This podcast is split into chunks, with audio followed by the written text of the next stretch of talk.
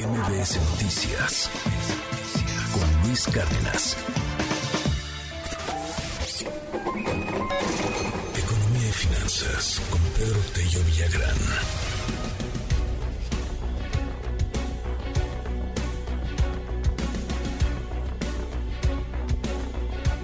Bueno, pues el gasto de turistas extranjeros en nuestro país ha superado ya los niveles prepandemia. Sí se puede hablar de un crecimiento importante ahí en materia de turismo, crecimiento que hay que destacar. Cuéntanos más, querido Pedro, buenos días. Luis, buenos días, qué gusto saludarte a ti y también a quienes nos escuchan. Buenas, muy buenas noticias para el sector turístico en México, que sigue ofreciendo signos vitales de la reactivación que muestra en este 2022 y particularmente en relación con los datos que marcaban su desempeño antes de la pandemia. Sabemos que en la historia reciente de la actividad turística y de los sectores que gravitan alrededor del turismo en México, hay una historia hasta antes de la pandemia y otra a partir de la pandemia.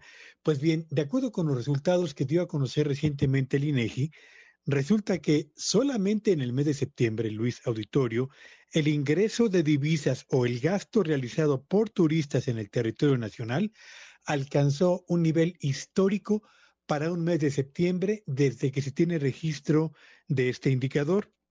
Y si hacemos la suma de los ingresos recibidos por los turistas extranjeros que visitaron nuestro país en los primeros nueve meses de este 2022, enero-septiembre, nos encontramos que el ingreso de divisas por este concepto resultó 54% mayor al reportado en el mismo periodo del año 2021, pero particularmente ya mayor en 10%, Luis Auditorio, al gasto que realizaron los turistas extranjeros en México en 2019, es decir, en el año previo a la pandemia. Y lo mismo ocurre con el gasto promedio realizado por los turistas extranjeros en México.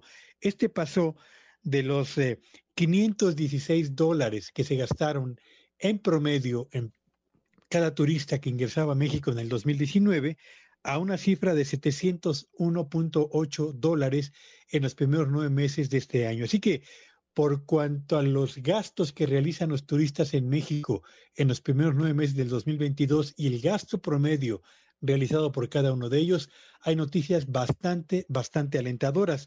No ocurre lo mismo, Luis Auditorio, todavía con el total de turistas extranjeros que ha llegado a nuestro país. Aquí, la brecha entre el número de visitantes extranjeros en el 2019 contra lo reportado en los primeros nueve meses de este 2022 es todavía del 16%. Estamos por abajo del número que se registró antes de la crisis. Sin embargo, Luis Auditorio, el hecho de que estén gastando más los turistas extranjeros que arriban a México, pero al mismo tiempo que el promedio vaya en ascenso, son señales bastante interesantes para un sector, el turístico, que vaya que necesitaba un tanque de oxígeno para recuperar el terreno perdido en los años, en los meses de la pandemia y particularmente el impacto que esto generó para familias y para empresas, Luis. Oye, Pedro, a ver, entonces, el promedio más o menos es de cuánto, 708 dólares, ¿te escucho bien? 701 dólares promedio de gasto por cada visitante extranjero. Por toda, bueno, promedio por toda la estancia, ¿no? En efecto, en efecto.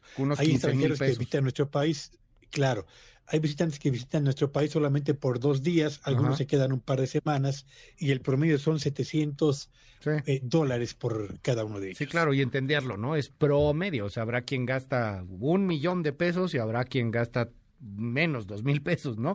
Este, pero sí muy muy interesante el, promedio y el dato que está por ahí. Quiero preguntarte también, Pedro, aprovechando que, estamos eh, en estos momentos platicando y que podemos eh, hablar del, del tema, eh, me llama la atención esta información en torno al Instituto Mexicano de Ejecutivos de Finanzas, que con algunos datos que están viendo están elevando el crecimiento económico para el cierre del año.